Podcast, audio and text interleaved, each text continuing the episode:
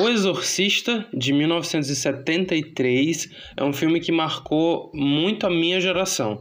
Todo mundo que eu conhecia é, na escola, na rua, é, tinha medo desse filme e por muito tempo eu nem arriscava assistir ele. Mas hoje, tanto eu quanto o Chico estamos deixando esse pequeno trauma de lado para conversar sobre a obra-prima do William Friedkin.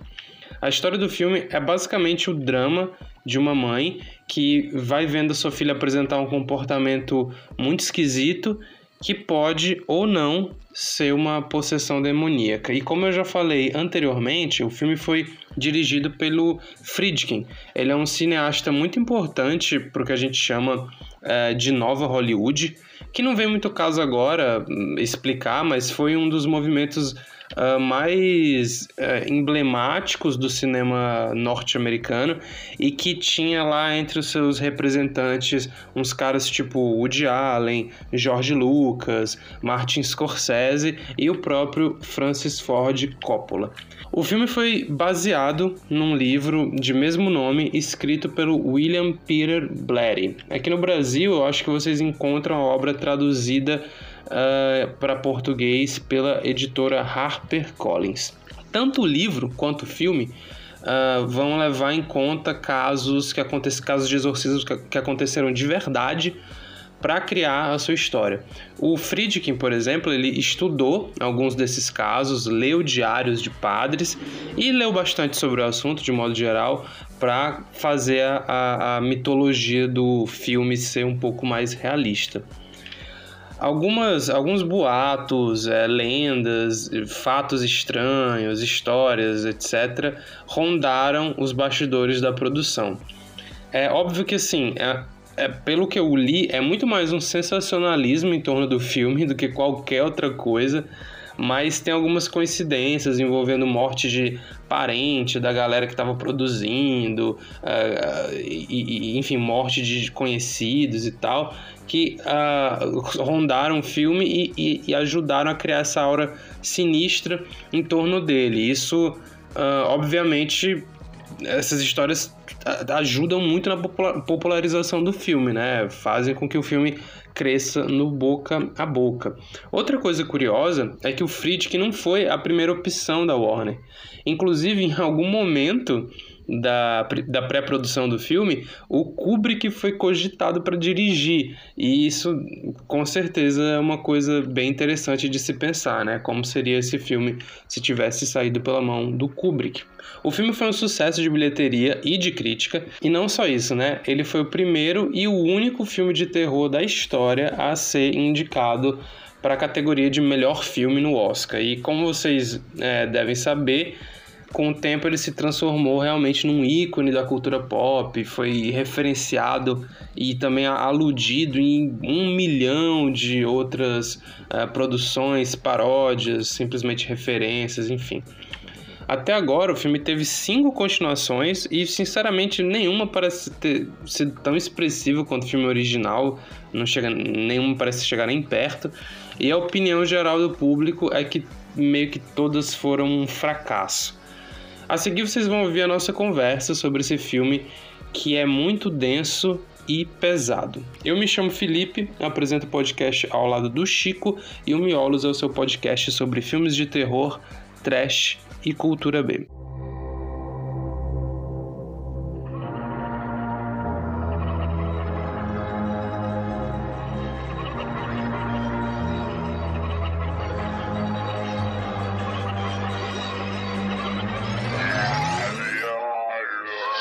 aí, Chico, como eu falei na abertura, é, esse filme particularmente me aterrorizou muito tempo. A imagem da, da Linda Blair é, possuída era usada para fazer aqueles jumpscares chatos de jogos Sim. da internet, né? de vídeos e tal. Aquele que tu controla ah, mas... um, um pixel que vai num, uh -huh. um caminho que vai afunilando. Mas uma coisa interessante, velho, do filme, é exatamente nesse, nesse, nesse por aí, é que a gente tem todas essas cenas aterrorizantes na cabeça, como a cena que ela desce a escada, que ela vira a cabeça, que ela vomita, etc. Só que isso é uma parte muito pequena do filme, né? O filme em si, to, como um todo, ele é um drama assim que tem um ritmo muito lento até, né? Não vou dizer lento porque lento é, denota uma parada meio pejorativa, né? Mas demora muito para chegar até lá, né? O filme realmente é, é, é um drama muito complexo, é, mais do que é, apenas um filme de possessão Sim. ou um filme que tem imagens fortes para chocar. Uhum. Eu até comentei isso enquanto a gente estava assistindo, que quando eu assisti pela primeira vez e tal, ainda moleque, eu não não enxergava tanta complexidade, tantas camadas e tal, que tem no roteiro do filme, né? Tem, tem muitos assuntos ah, que estão ali gravitando a possessão dela. Mas acho que enquanto a primeira experiência assistindo o filme foi muito mais pelo espetáculo visual da coisa, que me impactou profundamente, cara. Eu lembro muito que teve um. Eu não sei, acho que foi um relançamento, cara. Não sei se tu lembra disso alguma coisa tipo como se tivesse sido um remaster e por algum motivo o Exorcista ia passar de novo nos cinemas. Mas eu lembro que eu não era velho o suficiente, eu não tinha idade para assistir. Só que eu queria muito ver, porque passava pedaços do trailer do filme na TV, assim, só por aqueles pedacinhos eu já, cara, isso deve ser assustador, deve ser muito foda. E eu cresci com aquele mito e tal. E só mais tarde eu fui alugar a fita para assistir e tudo mais e gostei pra caralho. E eu fui revendo, né, com o passar do tempo. E cada vez acho que a gente uhum. vai percebendo um, uma, um, um foco do roteiro para vários lados diferentes, assim. Com certeza. pode até, pode até começar, né, falando sobre a história. É, vamos, vamos começar aqui do. A gente pode falar da produção primeiro. Não, vamos começar primeiro pela história, para situar uhum. é, as pessoas exatamente no que está acontecendo. O filme abre com uma, com uma cena que tá rolando no Iraque, e aí a gente tem aquele padre mais velho, que eu não vou lembrar o nome dele agora, mas é, são dois padres, né? O tem padre um... Marin. Isso, Padre Marin, exatamente.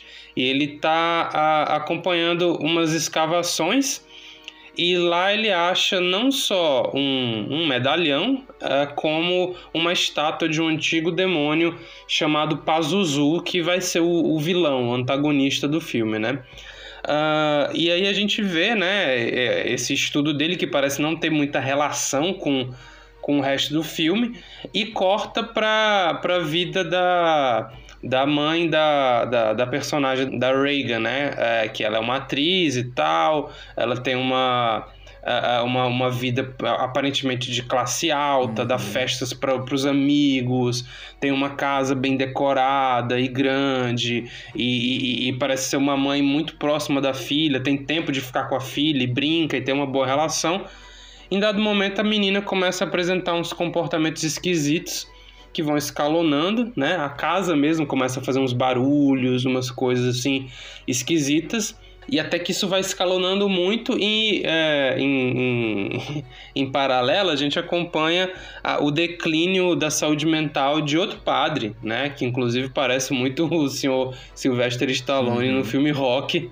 E, e não, não, acredito que é, e acredito que também não por acaso é, a gente lembre disso, porque ele teve uma. Ele tem uma carreira de boxeador também, né? É um negócio meio que parece que ele é, é. Um, um, boxeador aposentado, alguma coisa assim. E aí ele tá tendo um declínio, uh, um declínio mental, porque a mãe dele começa a adoecer, eventualmente ela morre no filme, né? Ainda no, no começo do filme. E ele tá perdendo a fé por causa disso tudo, né? Ele tá tendo meio que um episódio depressivo e tal. E aí, a partir daí, o filme vai abrir uma conversa é, que de um lado tem a, a, psicologia, né, é, estudando casos de possessão e, e, e, e, mostrando como muitas vezes essas pessoas têm só é, alguma característica neuroatípica, como esquizofrenia ou, ou, ou bipolaridade, etc e tal. Uh, por outro lado, o debate da fé, né? Será que tem um demônio mesmo ali uh, atuando em cima dessa, dessa menina? E é basicamente isso que é o filme. Acho que a partir daí uh, a gente vai vai só se aprofundando, né? O, o filme é, é, é, bastante linear nesse sentido. Ele vai a, apenas uh, se aprofundando e, e, e, principalmente a condição da Reagan vai só se, se deteriorando muito mais, né? Até a gente ter lá a cena final dela totalmente Sim, possuída eu, e tal. Eu não saberia dizer se o roteiro é tão linear, se a história é tão linear, porque ele, ele meio que flerta com algumas outras alternativas, né?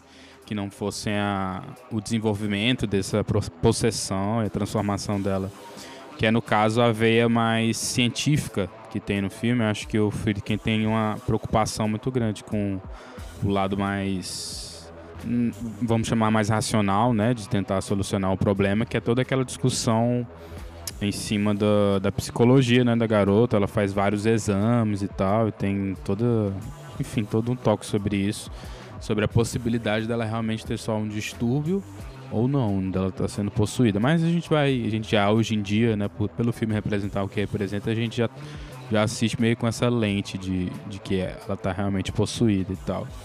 Mas, sei Mas lá, eu quis dizer imaginar... linear no sentido de que, tipo assim, os personagens ele, é, do filme eles têm um arco bem linear, né? Tipo, apesar de. de por exemplo, é, é, é, o filme é, a gente tem a sensação que o filme é bad vibe.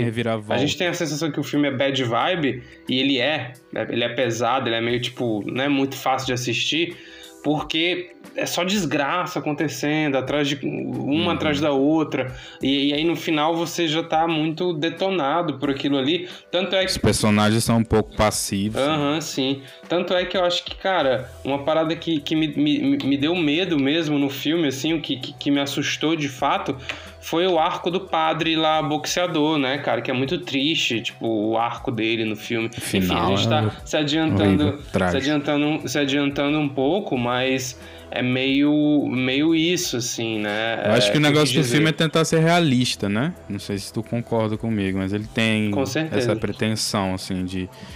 Porque se tu coloca ele em, em comparação com outra coisa, tipo o bebê de Rosemary, é, que saiu, tinha saído há pouco tempo, né? Então provavelmente isso aqui estava ressoando, alguma coisa que tinha acontecido lá no filme do Polanski. Eu vejo o bebê de Rosemary muito mais, é, sei lá, de, mais inclinado para uma coisa mais fantástica, assim, menos preocupado isso. com qualquer é, realismo de fato, assim mesmo. Já esse aqui não, um filme que tá realmente ele bota em prática essa imaginação de do, do, que aconteceria se realmente tivesse um exorcismo hoje em dia. Tem a, um excelente diálogo quando a mãe da, da Reagan vai pedir ajuda, né, pro padre, pro padre Damien.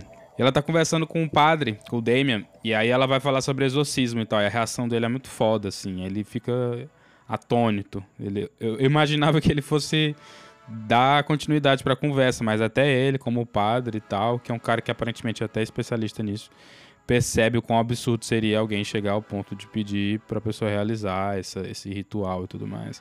E aí é, é, um filme que se mostra realmente com, com a vontade de estar com um pé no chão, assim. Uma coisa muito interessante. Eu acho que foi algo que deve ter deixado um legado também pro que viria e tal. Eu talvez estava sugando. Exatamente. É, essa, é uma das, essa é uma das características né, da nova Hollywood. É um movimento cinematográfico inspirado pelo pelas as novas ondas de cinema que estavam rolando na França, no Japão, em todos os outros lugares do mundo, onde os diretores é, pegavam alguns gêneros, né, é, como foi o caso do próprio Polanski com o bebê de, bebê de Rosemary, mas no caso dele, obviamente, para um lado mais fantástico, é, mas assim, no caso do Friedkin, por exemplo, colocar um elemento mais realista, é, pegar é, o, um, um filme tipo Apocalipse Sinal, do Coppola. É um filme de guerra, mas assim, é totalmente depressivo e tem uma, uma forte crítica é, é, aos efeitos da, da guerra do Vietnã na psicologia dos personagens, né? Uh, então, é, eram geralmente filmes com finais mais pessimistas, mais cínicos, com uma abordagem mais realista, todo aquele glamour daquela Hollywood é, clássica meio que vai por água abaixo, né? Aqui não tem um espaço para um musical alegre e feliz, né? E eu acho que o filme do, do Friedkin é, exemplifica muito isso. Tanto é que é muito interessante ver como o arco dos personagens, já, já reiterando o que eu falei, né? Ele, ele é decadente e, e você bem observou durante o filme que tem um contraste entre azul e vermelho no uhum. filme, né? De modo que azul são as, geralmente as roupas que os personagens usam quando eles estão em momentos mais deprimidos, né? É, o próprio padre Damien, ele a, a, a, toda a paleta de tudo que ele veste azul. é sempre é, azul, né? Até os locais onde é, ele tá, até Exatamente, exatamente, exatamente. É, e, e, geralmente eu acho tosco esse negócio de cor, ah, o cara usou uhum. vermelho porque é da morte, mas nesse caso faz muito sentido, porque é um uso é bem, é, é bem, bem acentuado, né? Ele, ele é ah, bonito, né? mostra bem, um né? Aspecto, a iluminação tem um aspecto bonito, assim, de contraste entre luz e escuridão, né? O tempo inteiro, uhum. que rima muito claro com o tema do filme, que é justamente isso. Mas até no primeiro ato do filme, que é aquela cena no Iraque, é, se tu parar pra pensar, é, um, é, uma, são, é cheio de panoramas, né? São várias cenas em plano aberto e tal, e mostra bastante da paisagem, tudo bem iluminado pela luz do dia e tal, e tem todo aquela, aquele quê de mitologia, de origem e tal que é algo que também tem no. que eu até comentei, tem no Brinquedo Assassino, né? Que a gente recentemente assistiu. Mas só uhum. que nesse caso é um pouco mais bem é, adaptado e tal. Uma coisa interessante, né? Que o mesmo escritor do livro foi o roteirista nesse caso, né? Quem fez o screenplay foi o próprio William Peter Blatty. Peter Blatty. E ele, quando apresentou o script, né, o roteiro pela primeira vez pro, pro diretor, o William Friedkin não gostou, cara, do, do roteiro. Pediu para ele fazer umas alterações lá. Ele achou que o cara tava fazendo adaptação demais do próprio livro dele. E aí o Friedkin optou por fazer uma coisa meio de pegar as partes do livro, assim, e seguir uma coisa mais... Hum. É, talvez mais linear, né? Talvez isso faça sentido com o que tu falou, com essa, essa construção dos personagens. Tem uma um arco bem claro em cada um deles. É interessante também por, por ter basicamente três grandes personagens, né? A gente tem o arco do padre, que é interessante pra caramba ver ele cada vez mais se questionando e sendo questionado, e tu vê a maneira como ele trata de certos dilemas que o padre tá tendo é pelo demônio ali e tal. Tá meio que incorporando as dúvidas dele, assim, como se estivesse entrando na cabeça dele. Ele não uhum. fala nada, mas é, é isso que tu percebe até pela expressão do, do ator, que é um cara desconhecido, um ator que provavelmente devia estar fazendo os primeiros papéis dele, mas acho que ele entrega alguma coisa interessante para o personagem por causa disso. Tem a da mãe, né? O arco da mãe, que é aquela pessoa que está o tempo inteiro buscando ajuda. Ela está sempre buscando alguém e como, de um ponto de vista do roteiro e do, do, movimento da trama, eu acho que ela é a principal força motriz da coisa. É a partir dela que a gente conhece quase todos os personagens do, do filme é a partir dela que a trama vai se desenrolando. Então ela é peça fundamental e a atriz é excelente tal. Até lembra um pouco a, a protagonista do Bebê de Rosemary, que a, na minha lembrança se chama Mia Farrow, espero que seja. E a gente Sim, tem... é Mia Farrow. É, né? E finalmente a gente tem a, a garota, né? Que é realmente a estrela do negócio. E acho que a, a atriz, cara, fez uma performance muito, muito convincente, pô. Se tu imaginar a idade dela e as circunstâncias da, da coisa, o tema adulto e totalmente alienígena pro mundo de uma criança, pô. Ela é muito responsável, eu acho, pelo sucesso do filme, assim. E claro, né, tem muito da questão dos efeitos práticos, é um filme que dependeu da genialidade de efeitos mecânicos ali, da questão da cama, por exemplo, fazendo aqueles movimentos, dela, dela, é, dela vomitando, das maquiagens uhum. e das transformações, dos efeitos de voz e de dublagem. Enfim, é um filme, porra, muito completo, assim. É um filme de grande circuito, né? Até porque acho que devia ter um orçamento absurdo. O, o Friedkin é. já era um diretor pica já, né? Uhum. É, eles tinham um orçamento de 12 milhões, assim, é um grande orçamento mesmo para um filme para um filme de, de terror daquela época, né? Hoje a gente está acostumado com orçamentos, sei lá, quase bilionários para produções como uh, Vingadores, etc. Mas naquela época o, o, os filmes mesmo não, não tinham esse giga orçamento, né? Não era tão assim. E você falou da Linda Blair, infelizmente ela ficou muito marcada, né, por esse papel, uhum. cara. Uh, e assim, realmente é, é um papel bastante marcante. Mas ela é uma excelente atriz, porque quando ela tá enquanto é, Reagan realmente sóbria, né? Não, não, quando ela não tá possuída, ela é uma menina muito meiga, né? Uma menina que parece divertida, assim. Você, tipo, fica com vontade de ser pai daquela criança, assim, porque parece que é uma clássica criança gente boa. Uh, e depois que, que ela começa a ser possuída, realmente dá, dá muito medo. A performance dela é muito boa, é uma performance muito física. Tem a coisa da voz, né? Que teve... que, que que ela foi dublada uhum. por, por outra pessoa. E, e, ela também teve dublês, assim, para fazer a cena da Sim. escada, por exemplo, né? Ela teve, ela teve uma dublê, etc. Claro, ela não ia conseguir fazer aquele contorcionismo. mas no, no, nas, nas cenas que ela tá por ela mesma ali, carregada de maquiagem, ela consegue mandar muito bem. É realmente Sim, muito assustadora a performance Aquelas dela. cenas que ela tem que xingar lá, pô. Tá louco, mano. Tem cada coisa perturbador. Como é que era que ele falou? perturbado, isso é perturbado. Aquela cena que ela vira a cabeça. É, cheio, é um filme cheio de cenas que são realmente icônicas, né? Que estão no, uhum. na nossa cabeça, assim, no nosso imaginário e tal. É um filme que meio que consagrou esse, esse negócio do, do dos atores morrerem no basti nos bastidores e de acontecer coisas inexplicáveis e sobrenaturais, né? Acho que até, até o Exorcista isso não era, um, não era uma moeda de mercado e a partir dele acho que uhum. começou a se vazar essas notícias de bastidores como se fosse alguma coisa de interessante tal.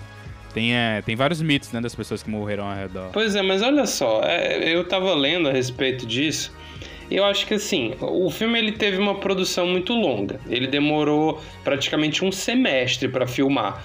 E a gente sabe que geralmente filmes são filmados em um mês, dois meses, quando muito três meses. Então, tipo, realmente foram muitas diárias. Uh, de modo que assim, pessoas da equipe é, são tipo pessoas é, é, conhecidas da equipe que, tipo, o cara tinha um primo que morreu e a filha de um tio dele que morreu. Assim, é, é, numa produção é, que tem uma grande que, uma, que, tem uma equipe grande e que demora tanto tempo, pô, isso vai acontecer, sabe, cara? Tipo, Sim, óbvio é. que é uma forçação de barra pra colocar uma aura no, no filme. Teve né? uma história de um incêndio também que aconteceu sem causa nem nada, mas acho que também que é que é só balela. Apesar de que naquela época com certeza a galera devia ficar extremamente receosa, né? Até de fazer um filme de tratar sobre esses assuntos assim. Uma coisa que é, é sim, justamente. Que, é, que hoje em dia é talvez banal, né? Até pelo esse filme meio que gera uma coisa que a gente pode chamar de um subgênero de filmes de exorcismo. Exatamente, acho que sim, Chico. Acho que o Exorcista é um ponto zero, assim, um marco para filmes de exorcismo, que é, cara, meio que um subgênero sim, mesmo do terror, né? uhum. né? Tem uma coisa é difícil de elencar as regras, até porque tem umas coisas bem diferentes, assim, mas acho que é, o filme meio que girar em torno desse, desse ritual, das regras, né? Até uhum. tem um ritual, acho que é Sim. é uma parada que realmente... A degradação psicológica uhum. também é um tema muito forte, recorrente também no Exorcismo de Emily Rose, Rose por exemplo, uhum. onde você tem um debate lá sobre se ela é, era só esquizofrênica ou não. Inclusive, esse, mesmo, esse filme mesmo foi vítima, né? De várias sequências. Eu não faço ideia de a quantas. É, então, uma das sequências, uma das sequências é dirigida pelo próprio William Peter Blatty, que é hum. é o, o, Exorcista 3, né? É, e uma das sequências também é dirigida por nada mais, nada menos do que o Paul Schrader, diretor de American Gigolo, First Reformed e, e, e, um, e, um, e uns outros filmes. É, um, e alguns outros filmes bastante interessantes, assim. Ele dirigiu, o Paul Schrader, inclusive, dirigiu a versão dos anos 80 lá do Cat People, né? Que é o, o remake lá do, Mas, né? do Cat People. Mal ele, falado isso. Ele é um diretor importante, né? Ele. Cara, não sei, eu não assisti a, a versão nova. Não, que é a maquiagem zoada. Mas, mas o, tá o Schrader, por exemplo, é o escritor. Ele é o escritor de. Ele é o roteirista de Taxi Driver, né, cara? Então, tipo, ele é um cara foda que meteu a mão nessa sujeira aí que, que virou uhum. a, a, franquia do Exorcista. É, eu vi que vai, vai ter um filme novo da franquia é, em 2023, a gente, assim, provavelmente, chutando aqui de cabeça, deve ser um reboot, um remake ou alguma coisa que estão fazendo agora, né? Que nem vão fazer com o Massacre da Serra Elétrica, Hellraiser, uhum. tudo mais, o pessoal não consegue largar o osso. Pode vir alguma coisa interessante aí, mas realmente acho que o, o, o filme que é o que vale a pena da franquia parece ser só o primeiro, né? Que realmente tem uma uma visão. É, que foi dirigido hum. pelo, pelo William Friedkin, né? Que era o cara que tava vindo do Operação França, The French Connection. Um filme de 71. Um thriller, né? É isso. Uhum. Hum. É um filme de crime, né? Acho que é thriller, né? Basicamente. Se a gente for chamar de qualquer coisa. E é um filme que tem umas cenas muito boas, assim, de perseguição. É um filme que é muito mais aberto o cenário, tem muito mais. É muito mais. É, digamos assim, no ponto de vista dramático, mais leve, tá? apesar de ter uma certa, Sim. um certo peso nisso. E esse filme fez bastante sucesso, que eu imagino que deve ter sido o, a forma como ele financiou né, o projeto da, do exorcismo. Assim. Tem umas, umas, umas histórias de bastidores meio esquisitas sobre o diretor, meio questionáveis. assim tem umas paradas clássicas, assim, de método, né? Cada, acho que, acho que é uma Uhum. coisa comum cada diretor ter sua, sua forma de tirar o melhor do, do ator, assim. E tem umas histórias esquisitas dele, tipo, dar um tapa na cara do, de um dos atores lá pra ele ter uma certa reação. Tipo assim, dar um tapa na cara dele, aí liga a câmera logo em seguida pra ele atuar, sabe? Aí ele tirar uma certa energia do ator, assim, ou então pedir pra que o, o cara que vai fazer algum movimento de derrubar o ator faça com mais força pra ele pegar, tipo, um- uma coisa de surpresa e tal. Só que é, eu assisti um documentário e tal, até os próprios atores falando sobre isso. O documentário é 25 anos do Exorcista. É, saiu em 98, é interessante, eu recomendo. E nele os atores falam sobre esses. Tipo uma espécie de abuso, né? Não sei como chamar isso. Mas eles falam uma parada meio síndrome de Estocolmo. Falam tipo, ah, mas ele conseguia fazer a gente trabalhar. Um assédio moral, né? Com eles ali, Uhum. meio assim. Mas ele conseguia fazer a gente trabalhar e a gente funcionar enquanto um conjunto e tal. E, e é tipo assim, ah, eu amo esse cara, mas ele é um maníaco. Falavam tipo isso dele. Uhum. É, então, ah, típico, né, desses diretores autorais, o próprio, o próprio Kubrick que a gente Uhum. falou na abertura, né, é, é assim, e eu fiquei bem curioso pra saber como é que seria esse filme dirigido pelo Kubrick, cara, porque parece uma história que ele es- escreveria, né, tipo, tem algumas semelhanças com o Iluminado, assim, Uhum. é, nessa abordagem sobrenatural, A então... cena do Iraque é bem Kubrickiana, assim, né? Aquele pôr do sol, Uhum. aquelas paradas mais abertas e tal. É um filme muito bonito, tá? Muito bem dirigido. O movimento de câmera do, Friedkin é muito bom, Sim, cara. Tem uma cara. cena linda. Tem vários planos Ah. sequências... Isso, verdade. Tem vários planos sequências, várias cenas que parecem ter sido difíceis de executar. Tem uma. Inclusive, é um plano sequência que eu ia falar, que é ela caminhando pelo bairro dela. Que tem, inclusive, duas cenas, assim, que mostram bem em resumo como é a vibe estética do filme. Que ela tá caminhando lá pelos subúrbios de Washington, e só que num bairro bem mais controlado, mais mé- médio, né? De rico, média. né? Mais burguês, assim. Uhum. E ela vai caminhando, a câmera vai, vai atrás dela, assim, meio que perseguindo, só que ao mesmo tempo tá em um, num clima bem leve de outono e tal. Ela tá, tipo, naquele. uma inocência, assim, mas por trás você sabe que tem algum problema pra acontecer. Então tem uma coisa meio doce e amarga, assim, na, na cena. Só que quando a gente vai pro padre. Os tons já começam a ficar totalmente azulados, porque é o padre, né? O negócio dele é azul. E ele tá sempre com aquela postura curvada, assim, pra baixo, a cabeça fechada e tal demonstrando que ele tá realmente num, num- numa fase muito muito baixa da vida dele e tal, e que vai mais pra frente se chocar com ela, né? E vai produzir aquele final que é bastante trágico e tal, é interessante. Além disso, o bairro que ele tá andando nessa cena, que uma é o espelho da outra, né? Uma ela tá indo andando eh, da, da direita pra esquerda e na dele ele tá andando da, da esquerda pra direita. Eh, então é uma cena meio espelho. E na dele o bairro é todo fudido.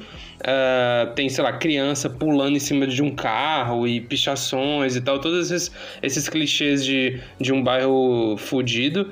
Ah, e e para também dar, dar esse contraste de classe, né? Que ele é um cara que não tem muitas posses, enquanto ela é uma atriz aí aparentemente consagrada e bem sucedida. Mas, cara, é, vamos puxar logo para a discussão mais interessante do filme, assim, que tem várias coisas que eu queria falar contigo, que eu fiquei curioso, né?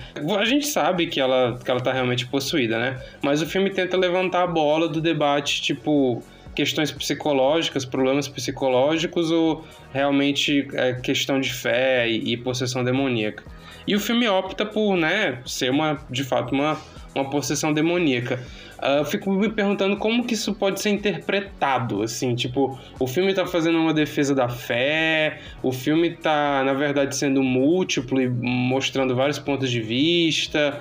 Acho que até o arco do Damien pode ser interpretado como o arco de alguém depressivo que se suicidou, uhum. né? Que é o que ele faz no final. Não, Enfim, não se suicida uh, o que, final, que tu acha disso, cara?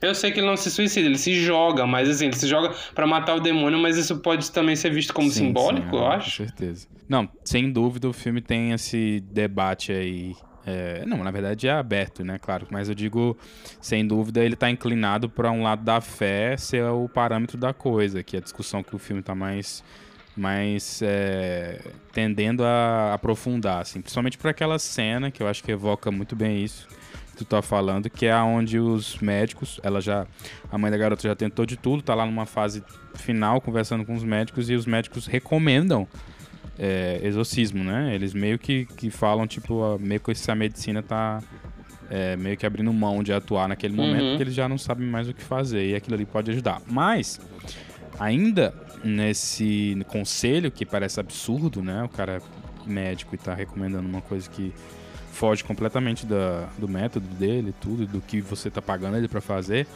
Ainda assim, ele fala uma tese meio sugestiva. Lembra desse diálogo? Que ele, ele defende a tese assim de que o exorcismo não realmente vai funcionar, mas a pessoa vai acreditar a partir do poder sugestivo. Aham, uhum, é tipo um placebo, né? A partir uhum. daquele poder sugestivo e ela vai ser exorcizada. Então, então acho que o filme ainda consegue manter um, um pouquinho de realismo, né? Claro que tem, a gente tá falando isso o tempo inteiro aqui no episódio. Mas no sentido mais da, da, da racionalidade das coisas, assim. Acho que é um filme que tá realmente trabalhando uma relação maior, que é a relação da fé e versus não ter fé, mas eu não, não vejo tanto esse negócio de querer colocar a ciência num lado e a fé como se fosse algo superior, tá ligado? Eu, acho, eu não consegui ver dessa forma, uhum. mas como um, uhum, uma coisa... Uhum.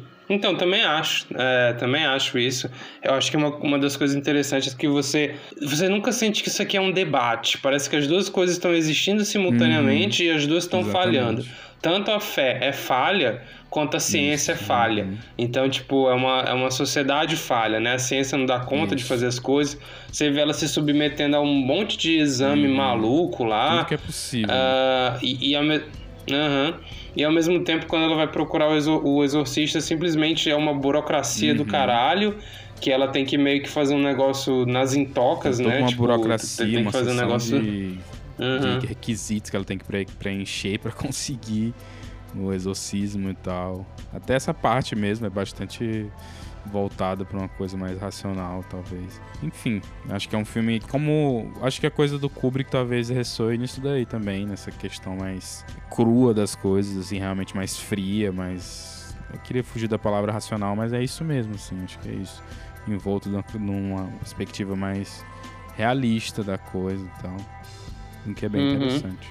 E imagino que esse filme tenha sido polêmico, né? Porque tratar dessas questões assim diretamente talvez tenha sido uma coisa nova na época, considerando que a maior parte da população do mundo é cristã, e aí você é, coloca um filme que debate não só a perca da fé de um padre, como os efeitos do exorcismo, como é, a, a possível a possível mentira, farsa, né, que, que a igreja uhum. fez em torno desses exorcismos. Enfim, é, são temas é, corajosos, assim, que eu acho que pode mexer com os brios de pessoas que sejam mais Era religiosas. onde as pessoas assistiam e saíam para vomitar, né, porque não conseguiam assistir até o final. Acho que ainda é, provavelmente, esse filme. Eu acho que para quem sei lá, nasceu antes dos anos 2000, com certeza o filme era muito forte na, no imaginário. Eu não sei como Aquela é que... cena da seringa que eu acho mais forte. que o cara mete a seringa nela e sai, sai sangue do é, pescoço dela, mano. horrível, cara. Justamente porque naquele, naquele momento ali a gente tá indo pra um, uma coisa bem, bem, bem, bem realista mesmo. E a gente tá vendo como é que seria ela se submeter até a tratamentos mais racionais e tal. Tá tudo falhando no filme, né? Acho que o filme é bastante sobre essa, esse negócio, assim, sobre a falha, sobre caída do homem e tal. Tem, um, tem vários diálogos que me ficam na minha cabeça, assim. Teve um que, não sei se foi, acho que era uma conversa entre os padres e tal, onde um deles estava perguntando por que, que uma criança, né? Por que estava acontecendo com uma criança. E aí uhum. o padre dá a resposta de é porque, tipo, pra a gente parar de perder a fé na humanidade ou tal, ou achar que é, a gente não pode ser amado por Deus e tal. É e nesse momento o filme fica bem mais, sei lá, mais profundo e tal, que tá ao mesmo tempo que a gente tá vendo aqueles, uhum. aquela possessão de uma maneira prática e violenta. Parece esse tipo de questão, assim, que tá realmente por trás de tudo, né?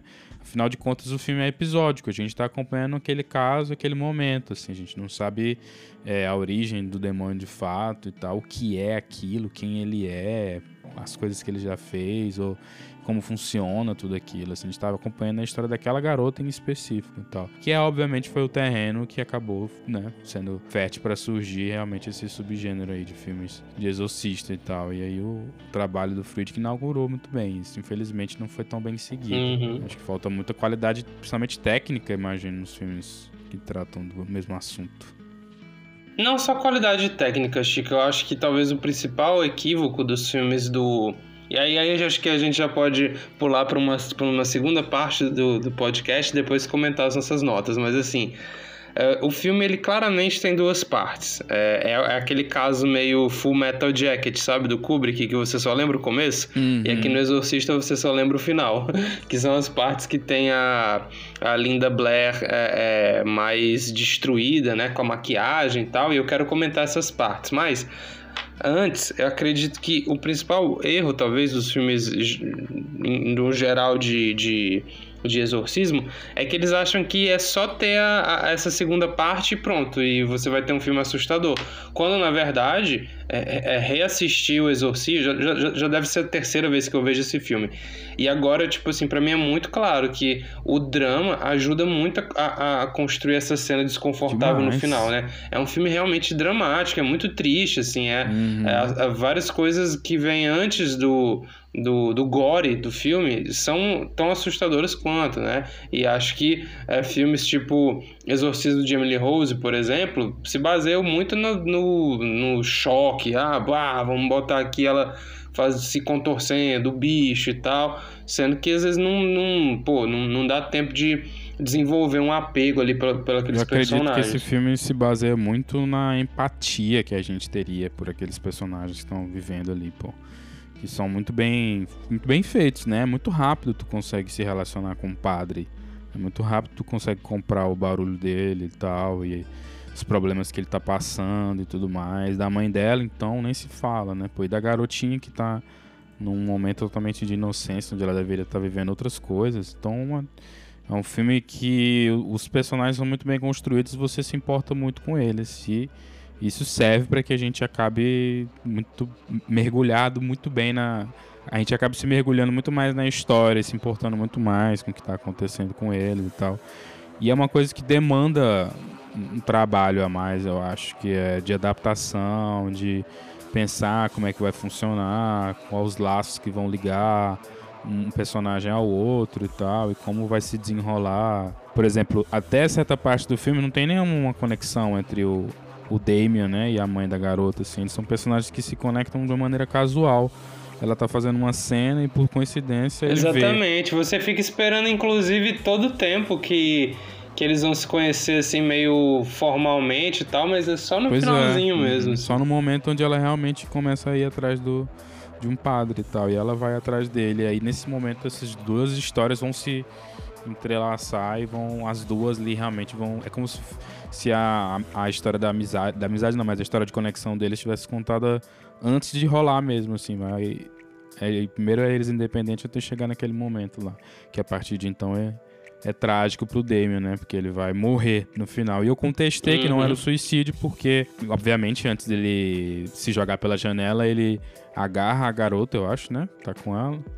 Após a morte do, do outro. Não, é, ele, ele pega, ele, ele chama o diabo é. pra entrar no corpo dele mesmo, hum, assim. É, me pega, me pega. Aí na hora que o Satanás entra nele, ele começa a tentar matar Isso, ela. Aí ele fala, tem tipo um, um um lapso de consciência, exatamente. É por isso que eu acho que é um suicídio, porque ele pensa, pô, é, eu vou me, eu vou me jogar para não matar essa garotinha, sabe? E aí, para mim é uhum. isso. Um sacrifício, não, tá, assim, eu vi, de, de fé Exatamente, dele. eu vi isso, mas eu vi ele indo pra janela, depois hesitando e depois indo pra janela de novo. A gente teria que fazer um tira-teima. Mas tanto faz. Só pra... Olho no lance, fazer o VAR aqui do. do Isso é relevante, só falei porque seria engraçado. É, mas enfim, de qualquer jeito, acho que é um final foda. E ele ainda fica lá no, no chão, né? E essa cena realmente, o primeiro final, vamos dizer assim, que é a morte do padre. É, foi o momento onde chega o, o, amigo lá dele, vai ter uma confissão, e ali foi o momento que eu tava.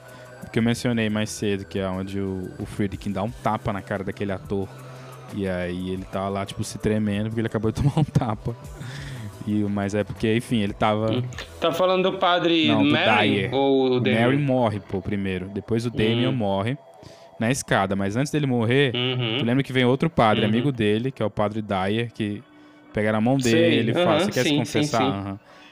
Aí eles já estavam fazendo tipo 17 takes, 17 tomadas do negócio e não tava dando certo. Aí o Friedkin pensou, vou dar um tapa nele pra pegar essa emoção. E aí ele faz isso. E aquela cena que foi, é isso aí. Ele tá tipo, tremendo lá porque ele acabou de tomar um tapão do maluco e aí ele entrega a cena. Inclusive o Padre Merrin é o, o protagonista do Exato, sétimo selo do Bergman, né? É um ótimo é, ator. É um ator uhum. bem foda. Mas, cara, vamos falar só um pouquinho da parte que todo mundo gosta, né? Do gore. Eu acho doido que esse filme, assim, ele, ele acho que ele agrada tanto é, fãs de terror quanto pessoas que gostam de, abre aspas, filmes sérios, porque ele tem um roteiro muito bom, muito perspicaz, tem um drama, é um drama familiar, né, e tal, mas ao mesmo tempo, cara, tem muito gore, tem muito hum. efeito prático, sabe, assim, como tem em qualquer outro filme de, de terror uh, mais, mais de nicho, né?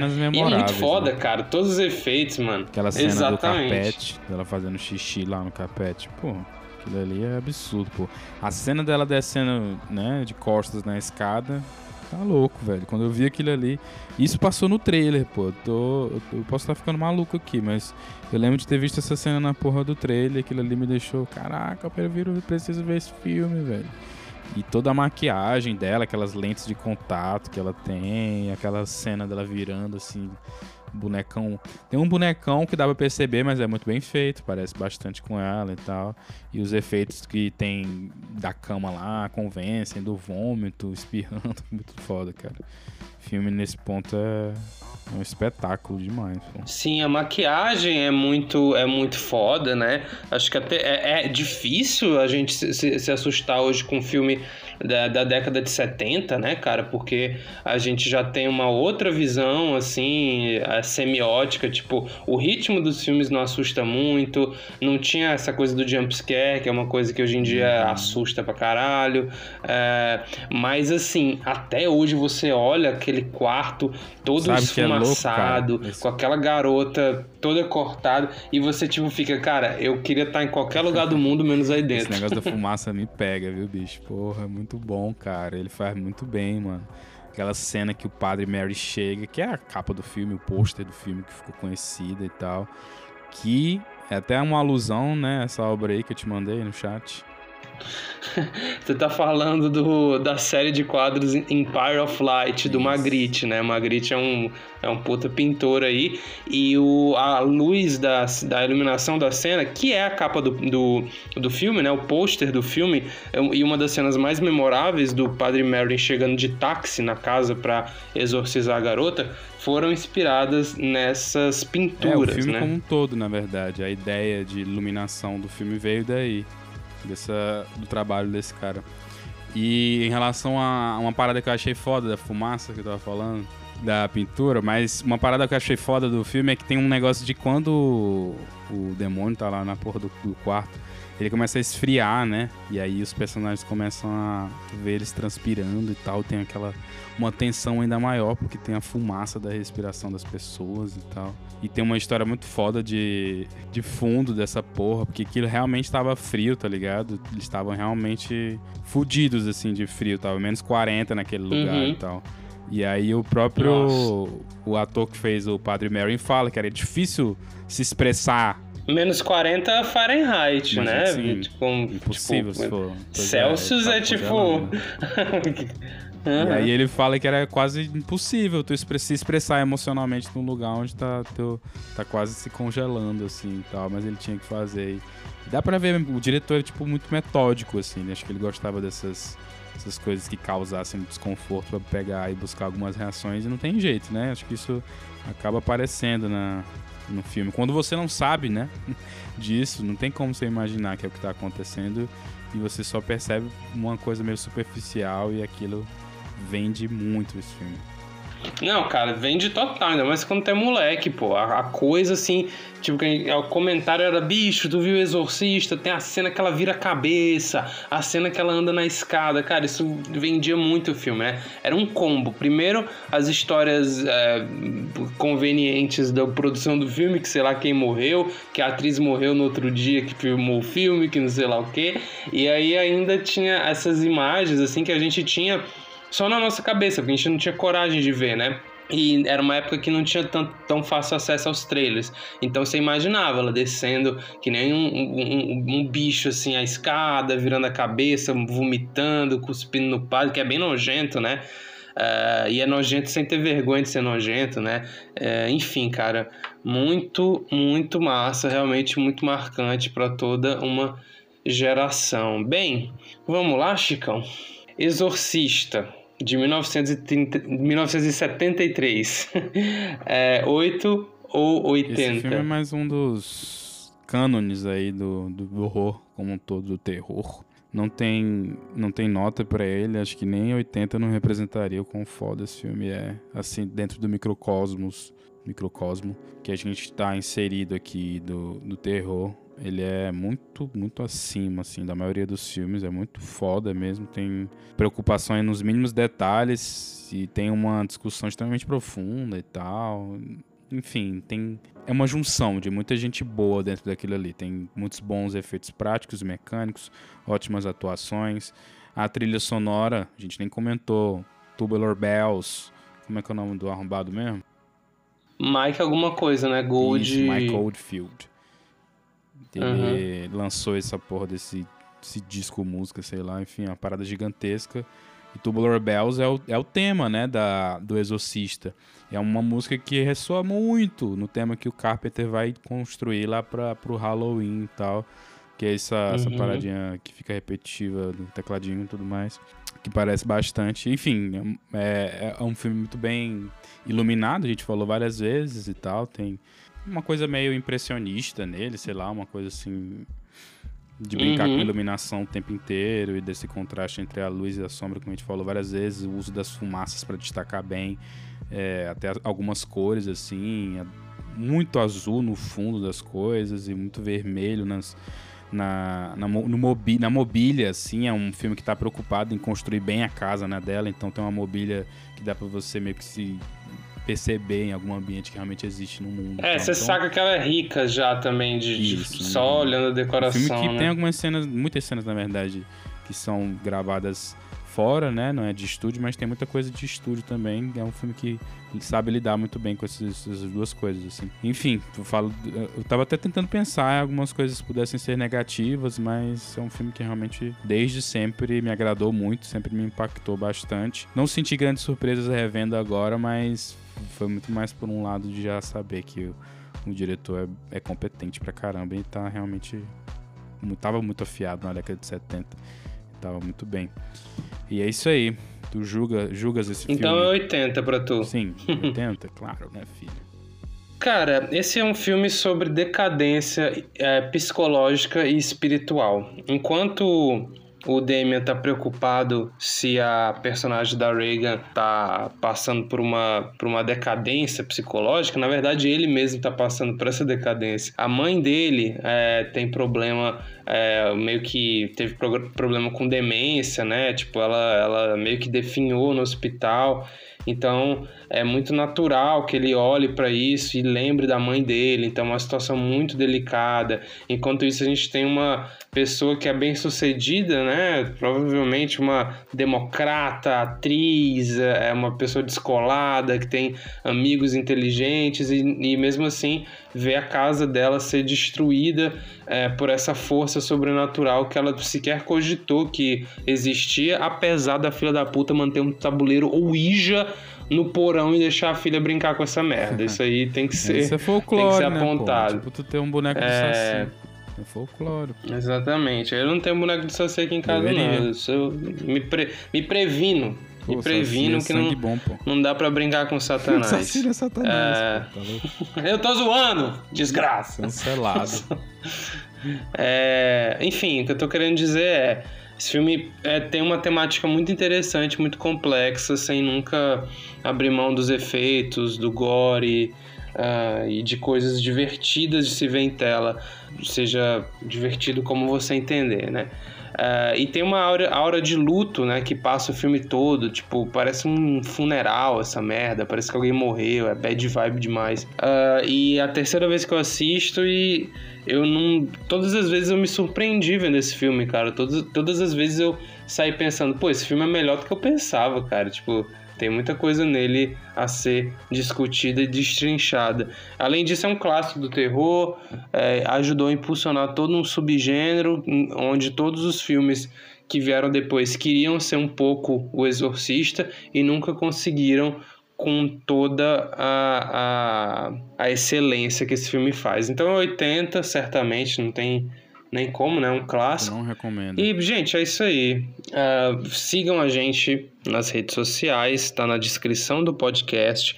Não esqueçam de seguir a gente aqui no Spotify para receber as notificações quando sai eh, episódios novos.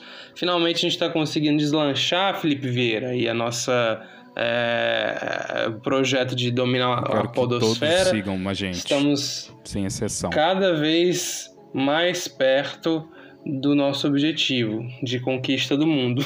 Mas eh, falando sério, assim, a gente teve um- uns ápices aí de, de, de plays recentemente. Quero ver que não é geral, muita hein? coisa, mas, Compartilhando. mas que a gente já tá é, é, realmente tendo uns ouvintes assim fiéis. É Então, aí, muito obrigado a todo valeu. mundo que escuta e até semana que vem. Que vem nós estamos aqui, né? Mesmo horário, no mesmo canal, com esse mesmo sorriso. Forte abraço.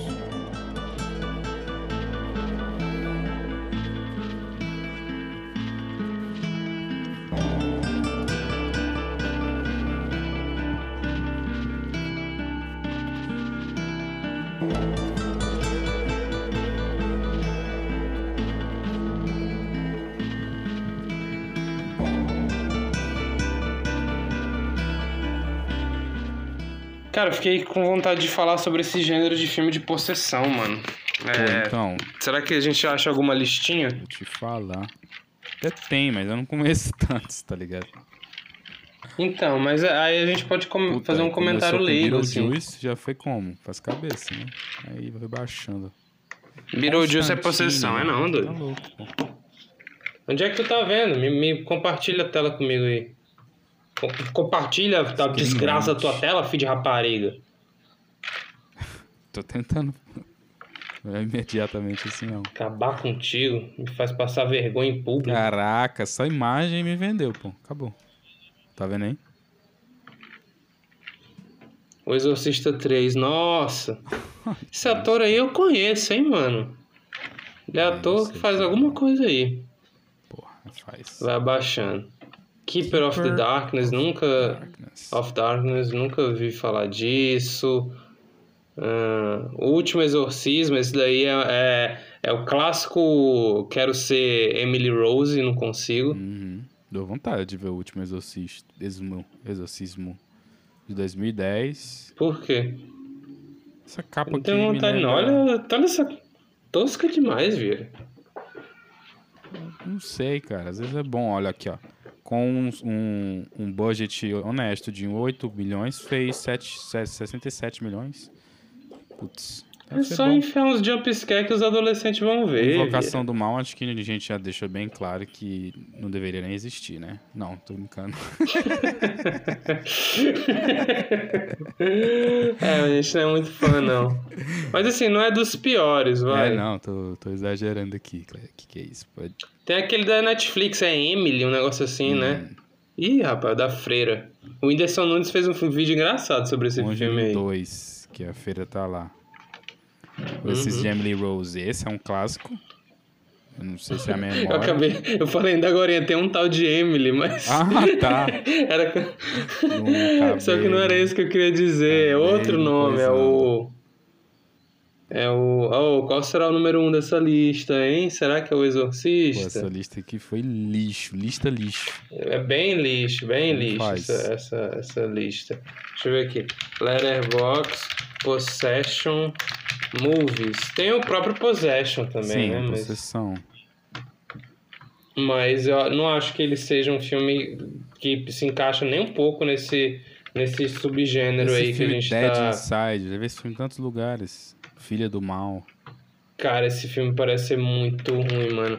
Todo, tem uma categoria de filmes de terror, de exorcismo, ali nos anos 2010, que são todos, todos têm a mesma fotografia, essa fotografia meio branca, pu- puxada por um sépia, sei lá que porra é essa, e é sempre o mesmo sensacionalismo na, na, na maneira de, de conduzir o filme, com um monte de jumpscare e, e bobagens do tipo. Eu te mandei uma Tô lista aqui, melhor agora. aqui, já tô vendo. Tu quer que eu bote por ordem mesmo ou a gente Eu, popularidade? eu, eu, eu vejo aí. Popularidade é bom, né?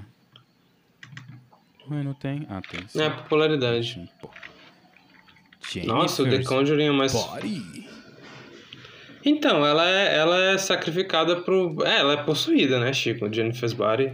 O Garoto Infernal, que a gente tem episódio aqui no Miolo, se vocês não prestarem atenção. Só, só ouve, apenas ouve. Esse Ouija tu já viu, né? Não, nunca vi. Pois, O assista... Evil Dead, né? Ele é um de Sim, possessão. Evil Dead. Eu não falei nada porque, né? A gente acabou de... Ah, não, na verdade. Que a gente gravou um episódio É, recente. gravou, é, a gente tá muito apenas- foda, cara. Tu é Apenas doido. Deus. Olha, Exorcista 3 tá me, tá me chamando. Olha que bonito esse pôster aqui. Nossa, eu vejo isso aqui numa locadora. Sexta-feira, às 7 horas da noite, filho. Não tem como. Esse hit aqui, Right, deve ser o ritual. Tem a estrela Anthony Hopkins, né, nele. Ela é um dos melhores O cara, precisava, o cara precisava comprar um apartamento, né? O cara precisava pagar umas contas aí. Acabou acontecendo aqui um incidente. Tu é um verdadeiro demônio. Demônio. Cara, olha, ali, tem, ali em cima tem um que é com Heath Ledger, cara. Aonde? Qual? Lá, lá pra cima, mais pra cima. Heath Ledger, passou tem pra baixo, pra baixo, pra baixo, pra baixo, pra baixo. Eu vou... Não, ninguém tá loucão. Olha aí, De- débil mental, um dos Ah, últimos aqui. ali, The Order. Nossa, hein?